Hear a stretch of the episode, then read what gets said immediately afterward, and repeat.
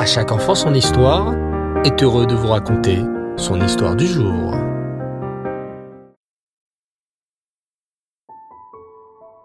Shavuatov les enfants, et Reftov. Et oui, à chaque enfant son histoire, et de retour, tous les mots de Shabbat, durant tout l'hiver. Et oui, maintenant que Shabbat sort tôt, nous pouvons tranquillement écouter une belle histoire tous les samedis soirs, tous les mots de Shabbat. Et il est coutume, durant ce moment, de raconter et d'écouter des histoires sur le Baal Shem Tov. Alors, justement, en voilà une. Écoutez bien. Durant une froide journée d'hiver, le Baal Shem Tov et ses chassidim voyagèrent pour aller faire la mitzvah de Pidyon Shvuim.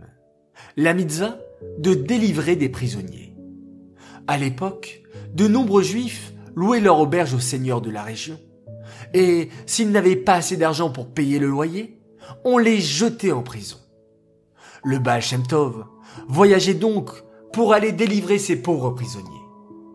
En route, il s'arrêta dans l'auberge d'Arié, un chassid riche et très dévoué au Baal Shem Tov. En les apercevant, Arié fut très heureux. Quel honneur de pouvoir accueillir le saint sadique, le Baal Shem Tov. Il prépara alors un grand repas en leur honneur et les installa confortablement. Comme nous l'avons dit les enfants, Arié était un homme riche et il ne manquait de rien. En entendant que le Baal voyageait pour aller délivrer des prisonniers, il lui donna une belle somme d'argent.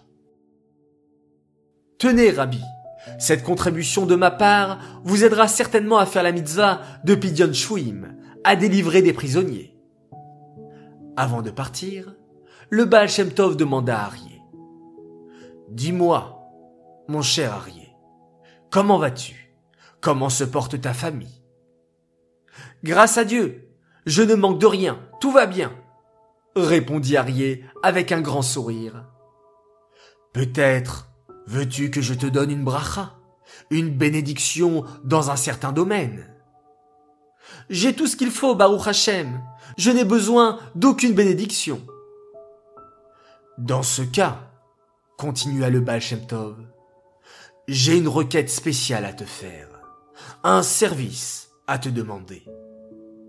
Mais bien sûr, Rabbi, avec plaisir, s'empressa de répondre Harry.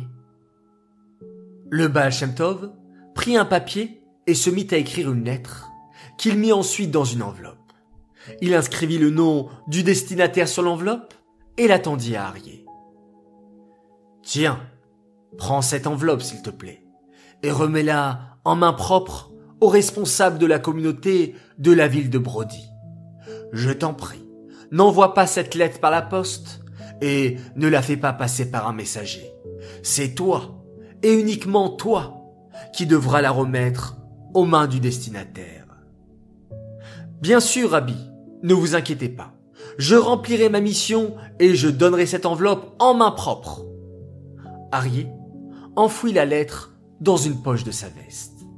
Puis, il dit au revoir au rabbi et au chassidim et leur apporta les chevaux de l'écurie pour reprendre la route.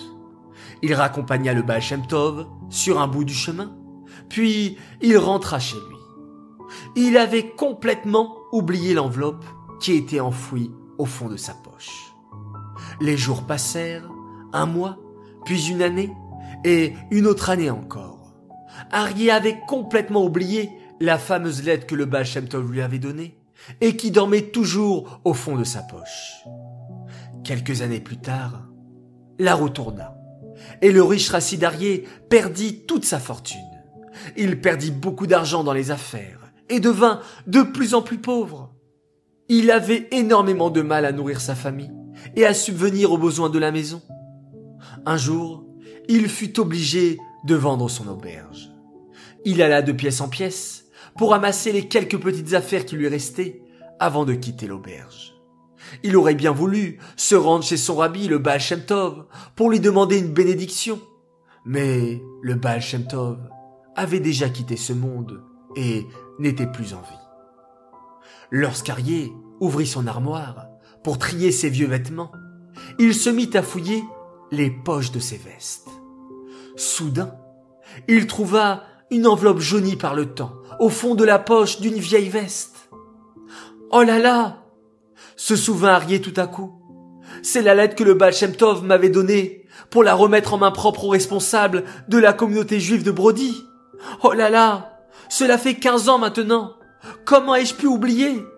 Qui sait si cette personne est toujours en vie? Et si elle se trouve encore dans la ville de Brody? Le Baal n'est même plus de ce monde pour que j'aille lui demander conseil.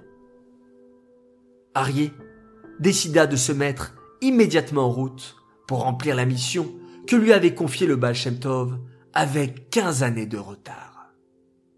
Je suis prêt à me rendre à Brody, même à pied s'il le faut, pour remettre cette enveloppe. Il entreprit son long voyage. Au bout de plusieurs jours, il arriva épuisé et affamé dans la ville de Brody. C'était une grande ville, et Arié ne connaissait personne. Il se mit à questionner les juifs de la ville.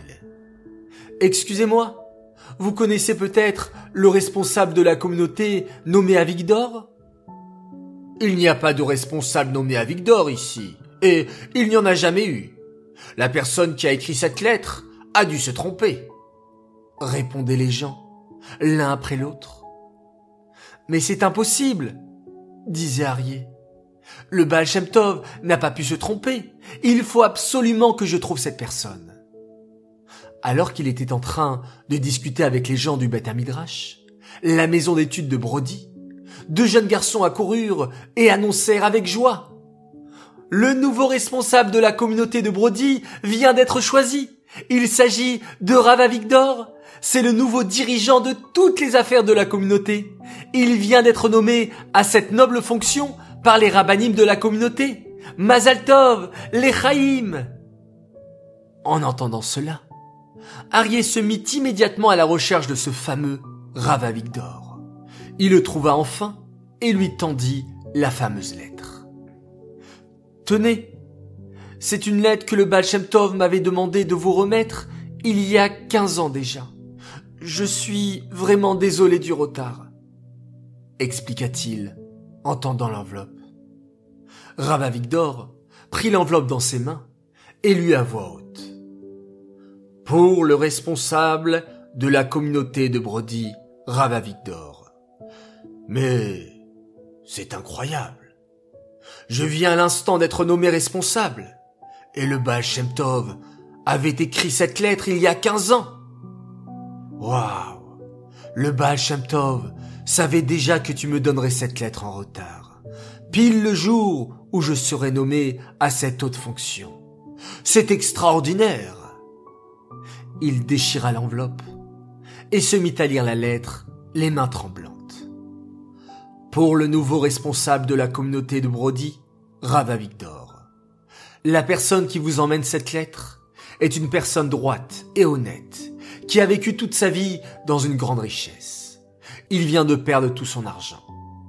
Moi, Israël fils de Sarah, le Baal Tov, je vous demande de l'aider pour qu'il s'en sorte de cette situation difficile et qu'il recommence à vivre dans la largesse.